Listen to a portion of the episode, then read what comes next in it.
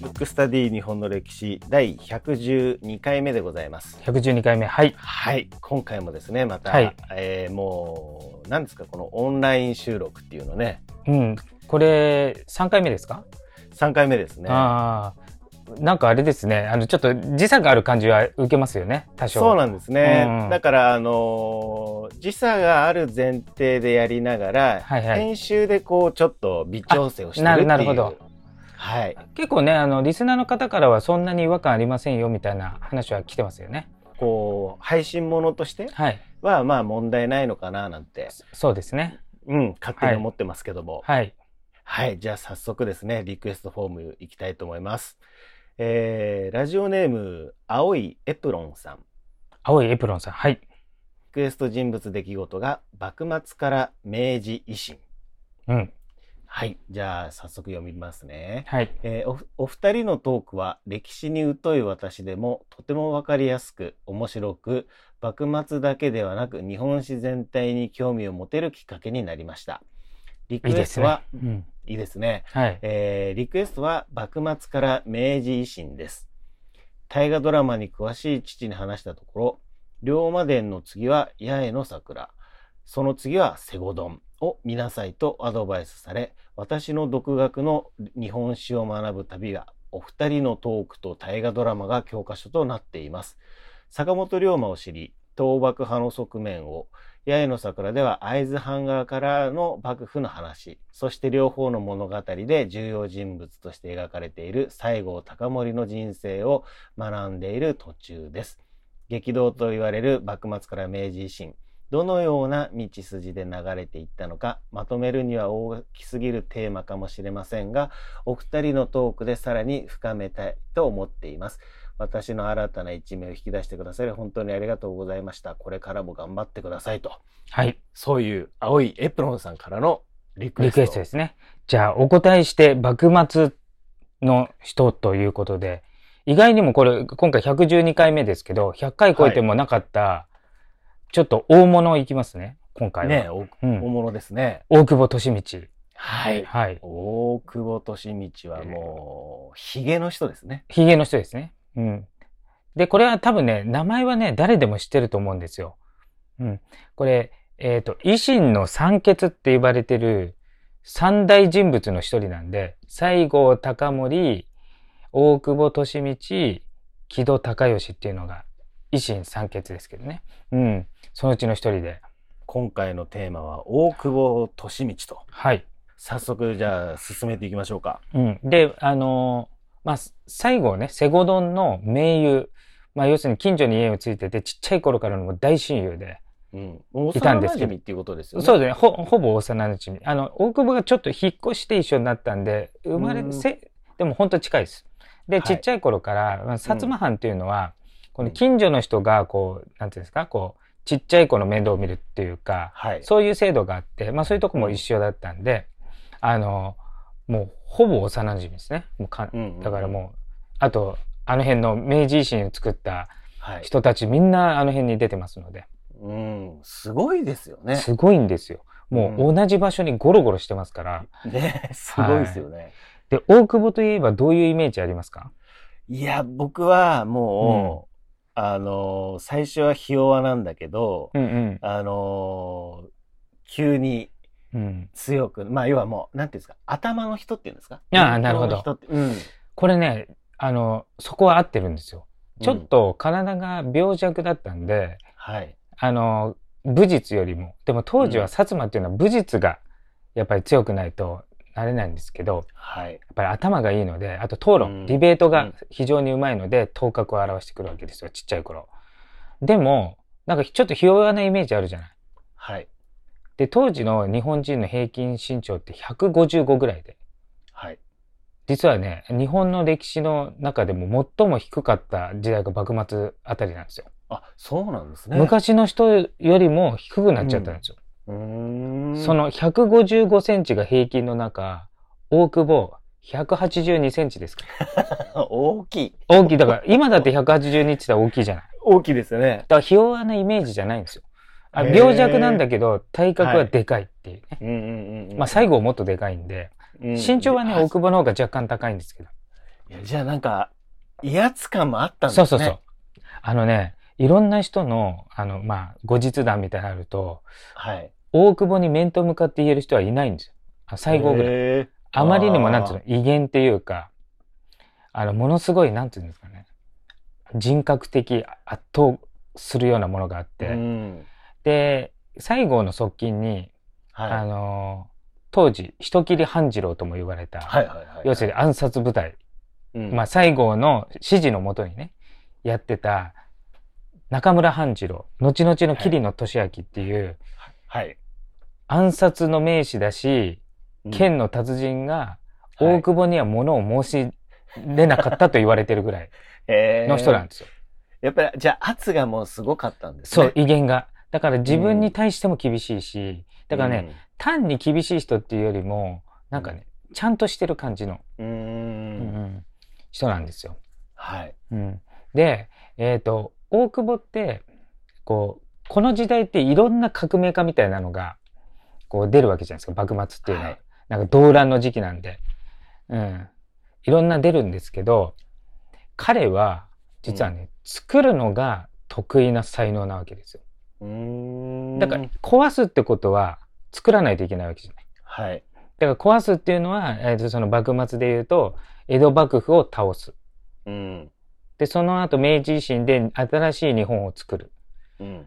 で両方で活躍したんだけど特に才能を発揮したのは明治以降のこれからの日本を作るって言った時にあのはっきり言って当時それができるぐらいの能力があった人は2人しかいなかったわけうん。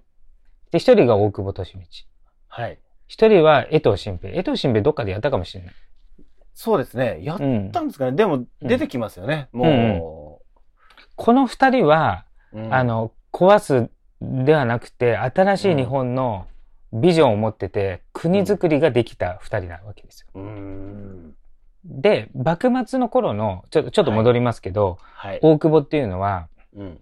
まず、身分が低かったのと、ちょっとあある事件、あの、薩摩のお家騒動に引っかかって、あの、お役御免になっちゃって、要するに謹慎処分になっちゃったんですよ。うんうんうんうん。で、、ど貧乏になって、だから出世の道を閉ざされたんですけれども、はい。後々にうん。名藩主が現れるわけですよ。薩摩の名藩主といえば。もう、あの方ですね。そうですね。成明な。なり、なりあきらさんですねう。ん。が出た時に許されて、まあちっちゃい役職に就くわけですよ。はい。で、当然西郷も成明に気に入られてなるんですけど、その後、成明が急死するわけ。で、西郷は生涯成明が尊敬してて、その弟である久光。はい。うん、が事実上の藩を掌握することになるわけですよ。成明はしない。で、あの、藩主自体は、うん久光の息子が継ぐんで、えっ、と、実際の藩主は違いますけど、実質うん久光なんですよ。で、西郷と大久保の違いは、うん。大久保は最終的に出世をして自分が政治をやりたいって言ってたんで、うん。手段を選ばないっていうか、なんか好き嫌いで動かないっていうか。うんうんで、西郷は、うんうん。もう要するに久光が嫌いなので、うん。うん、だからもうな成明が死んだらもう俺はもう別にあの人の下で働きたくないみたいな感じになる。で、うんうん大久保はそんなこと言ってても自分の理想とする政治をするにはうん出世しないといけないってことで、久光に接近するわけですよ。うん。で身分が低いから直接は無理なんではい。だから調べたら久光がうん語が得意なんですよ。うん。いい子ごっていうのはいい子ですね。いい子が。うん。それで自分も囲碁をうん。習得して上手くなって、だからね、えっ、と、明治以降も、あの、政治家の中で一番囲碁が上手いっていうね、おー。いう人になるんですけど、はい。その囲碁をして、その久光の囲碁の師匠のお坊さんがいるわけですよ。はい。そこのお坊さんに取り入って、うん。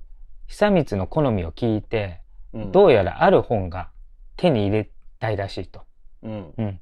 で、今でこそね、本って簡単に手に入るけど、昔って、うん。全然手に入らないから貴重だったわけですよ。それをなんとか見つけて、そのお坊さんに渡して、その中にしおりみたいな感じで手紙を入れておくわけですよ。うん。で、それを見た久光が、これはなかなかの人物だってくて引き上げられるわけですよ。ああ、チャンスをつかんだわけチャンスをか掴んで。んで、そっからいろんな、ね、久光の要求通りいろんなことやって、どんどん出世して、10年後には、うん。まあ、その何もない無職ぐらいから10年後には薩摩藩の実質トップ集団に側近中の側近としてね久光のうん。に行くわけですようん大出世ですね。大出世で、うん。倒幕の大仕事をするにははい。自分の力だけでは無理だってで盟友ですから西郷の力は知ってる、はい、で西郷にもう一回戻ってくれって言ってうん、西郷を引っ張り出すと、あだから倒幕のそう倒幕の時っていうのは西郷と大久保が、まあ、一緒にやるんですあとあの前回やえ前々回ですか小松立脇、ーはい。うん、とかこの3人が割と中心になって薩摩をこう導いていくわけですけれども、はい。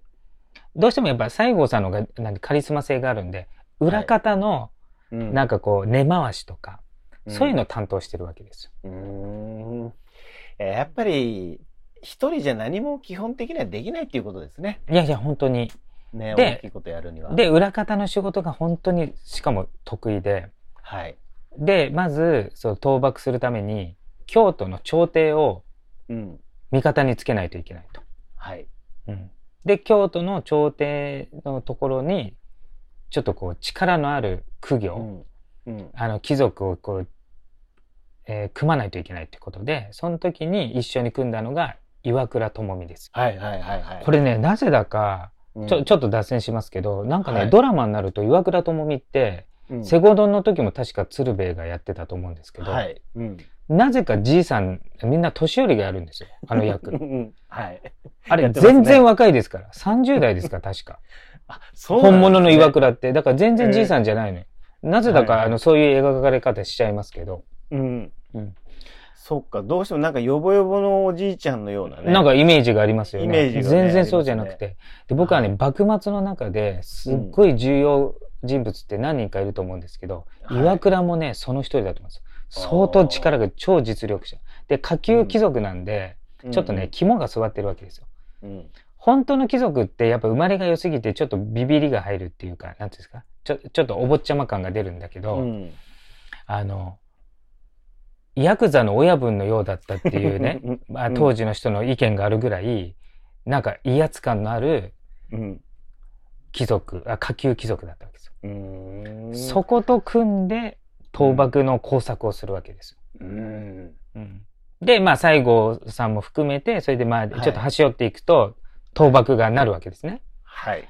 で、じゃあ一回壊しましたって言った時に、うん。じゃあ壊すのはいいんだけど、うん。じゃあどういう国を作るかっていうのはほとんどビジョンがないんですよ。みんな。うん。うん。要は、とりあえず徳川の世を終わらせないと、うん。どうしようもないからって言って壊してみたものの、うん。いざじゃあどういう国家になるっていうのがみんなわからない。はい。わからないし作る能力がない。その時にさっき言った二人が頭角を現すわけですよ。うん二人っていうのは大久保奥保と江藤ですね新兵衛。そう。はい。で、江藤は、肥前藩っていう藩なんで、うん、薩摩長州よりも、ちょっとこう、藩的には劣るわけですよ。なぜかっていうと、倒幕の最後の最後で参戦してきたんで、うん。ああ、なるほど。あのーす、すごく力のある藩だけれども、はい倒幕をするのはちょっと遅かったので、うん。そうすると明治政府になっても、やっぱ薩摩と長州の人の方が、ちょっと優遇されるっていうか。うん。で、それじゃあ明治政府になった時に、はい。どういう国づくりにするかっていうのを迷った挙句、はい。じゃあ当時の先進国欧米列強にうん見に行こうって言って、うん。なんていうんですか今で言うと総理大臣自ら留学に留学っていうか遊学っていうんですか見に回っていくっていう要するに当時の首脳岩倉をはじめ大久保とか、そうそうたるメンバーがみんな外遊するわけですよ。うん。それでどういう国づくりにするか参考にしようと。うん。で、その時日本に残ったのが、西郷さんを中心として、その時に江藤もいたわけですよ。で、そこまで江藤っていうのはさほど注目されてなかった。でも、留守政府になった時に、大久保が亡き後、あたなきゃとっていうか、この外国に行ってる後、江藤しかいないわけですよ。そういう国づくりができるのは。だから西郷さんが主流ですけど、国づくりは結構江藤がバンバンやるわけですよ。で、大久保は、うちらが帰ってくるまで何もするなって言ったわけですよ。うん。まだビジョンも決まってないから。で、しかも作れるのは自分だけだと大久保思ってますからね。うん。だけど、江藤がいろいろやっちゃうわけですよ。うん。やっちゃうんですね。で、大久保は、あの、外遊いろいろしていったときに、参考にするのは、プロイセンだっていうね。まあ、ドイツですよ。で、で、ドイツ、え当時のドイツの、あの、総理大臣はビスマルク。うん。もう、ものすごいカリスマのあるリーダーシップ、ひ非常に強い権限を持った総理大臣うん。の制度。要するに、絶対権力者がいて、どんどん国を進めていくっていうのを目の当たりにするわけですよ。うん。で、日本に帰ってきたきこれだと。うん。で、自分はこういう国づくりにしたいってことで作るわけですよ。うん。で、その時に、帰ってきた人たちと、留守政府を預かってた人たち。で、大久保からすると留守政府は臨時政府だから、自分たちが主力の政府がたまたまそ外に外国で見聞をしてた時の暫定政権だから、うん。戻されると思ったらどんどん力つけちゃったんで、うん。ここで権力闘争が始まるわけですよ。うん。で、一瞬、西郷、西郷とか、うん。江藤たちチームが勝勝ち寸前まで行ったんだけど、土壇場でひっくり返されて、結局大久保が勝つんですよ。うん。うん。うん。で、えっ、と、その時ね、まあ、大久保も江藤のことライバルだと思ってたんで、はい。えっ、と、近代国家になるって言ってたわけですよ、大久保は。ん。うん。そのために、あの、列強を見て回ったのに、うん。佐賀の乱で江藤が立ち上がって反乱を起こした時、はい。なんと法律裁判無視していきなり処刑して、晒し首にしたぐらいうん。憎んでたっていうね。う。うんんいや、もう、腹渡が煮えくり返るような、ね。。そうそううそう。俺がせっかく国作ろうと思ったらお前が作るのかって。で、結う局んその後、もう大久保しかいないんで、大久保のほぼ独裁状態で、うん。内務卿っていうのになったんですよ。で今でいう総理大臣。で、当時内閣制度がないので、内務卿っていう今でいう総理大臣で、ほぼ今、今もう日本って官僚組織って結構こう、まあ、しっかりしてるじゃないですか。はい。例えば政治家、大臣とかがコロコロ変わっても、官僚たちがしっかりしてたり、組織ががっちりしてるんで、あんまり崩れたりしないじゃないですか。そうですね。そう。それの基礎をほとんど大久保が作ったって言われてるんですよ。今のの。今現在のってこと今ね、現在のも含めて、うんと当時もちろん明治もそうですけど、で大久保はあのー明治政府を30年かけて立派な国にしようと、最初の10年はあの立ち上げで20年で、えーその次の10年で、えー、と基礎固めをしてその最後の10年で発展させようと、はい。で最後の10年は別のやつに任せようだから自分が20年やろうと思ったんだけど、その前に西郷隆盛の西南戦争の直後にうん。うん。うん。暗殺されちゃうわけです。そうですようねん。だから国作り半ばで。うん。うんいや、もうそこら辺は、でこの番組ね、聞いてる方はおそらくセゴドンを、ね、そう、見そうてなんるですよ。方が多いと思うんでうねん。。なんかすごい、まあドラマチックにね、見えちゃいますけども。で、大久保はさっきも言ったうん威厳もあるし、自分にも厳しいんで、うん結、局大久保が内内務卿、えーと事実上の総理大臣で官庁とかに、うん。そ組織に行くとみんながもうピリッと締まるわけですよ。うん。だからもうすごい、なんていうんですかね、あの、しっかり仕事をする集団を作り上げたんですよ。うんけど、大、久保が死んでからちょっと緩んだといううん。ことなんですよ。へえ、じゃあ結構あれですね、あのー、大久保さんがやってきたことってたくさんあると思うんですけどうも、ん。いや、明治の基礎を作ったってことですね。明治の基礎を作った。もうもっと言っちゃえばそこなんですね日本の基礎を作った。うんうん日本の現代の、まあ、うん行政システムを、まあう、ん作った人っていうことですね。うんで、実質一人で作って、はで、さらにすごいのは、まあ、この人は、あうの、権力欲もあって、自分がトップに、もうほぼ独裁で全部いろいろ決めたって。そうすると大体腐敗するじゃない。うん、あの、絶対権力を持つとね。はい。けど、彼はね、非常に身辺が潔白な人で、うん殺されてみたら、うんもうトップ中のトップですよ。あの、したら、どんだけ財産を蓄えてたのかと思ったら、借金しかなかったって。へえ借金今のお金で言うと2億円あっあてー、そのはいほとんどが、うんえっ、と、明治政府にお金がないから、うん有力な、えっ、と、事業とかを、うん税金がないからできないお金を個人で金出してそれを進めてた、日本のためうに。ーんなので、死んだ時にその借金があるから、借金取りみたいな人が取りに来てもおかしくないのに、その人たちみんな知ってたから、誰も取りに来なかった。うーん全部日本のために使ったのは知ってたから。うん。そういう人なんですよ。だから本当に国づくりだけで自分の、なんていうの、えー財産とかはい名誉とかよりも、本当うん国づくりにうん捧げて、一生を終えたっていうことですねそうなんですよ。へで、ー厳格だったのに家族にだけはすごく柔らかい人で、うん子供がみんな好きだったんです。大久う保のーんあ大久保のことことを。を子供がみんな。うん単純に怖いお父さんっていうことではなくじゃあ逆だったの。ねあの、逆だった外んですねでは怖い人ですよ。だから大久保ちょっと近づけないぐらいのオーラを出してますけど、家族にはめちゃめちゃ、あの、なんていうの、柔らかい。うーんなんかそれでこうバランスを取ってたのかもしれないそうそうですね。う。うんんでね、大久保のね、うんやしゃごって言って、うなんていうんですか、孫の孫なんですかね。ちょっと、はい。うん。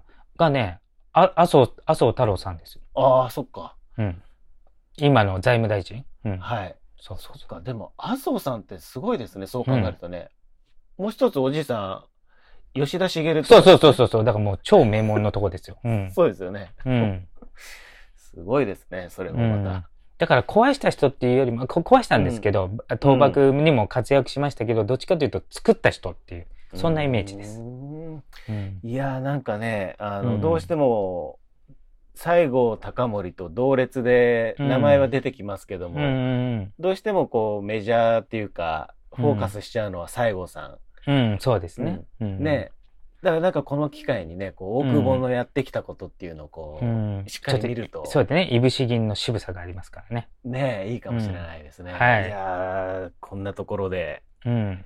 あ、あと最後にいいですか、一個。あいいですあの、最近ブログを始めまして、この れ歴史のことも書いてますので、はいあの、広瀬真一か、あの、三名監視学で、あの、調べてもらえれば見れますので、見れもしまよすかっってたことでらす。ねはい。はいということ見てでくだあさいのぜひあの広瀬さんのブログに興味のある方もあたまにあのそれを見歴て史いただきのことも書いてありますから。はい。はい歴史だけじゃないっていうことですねこれそうですね。あの、三名うんう学のことも書いてあったりします。なるほど。ど、ということでですね今回のテーマは大久保利通でした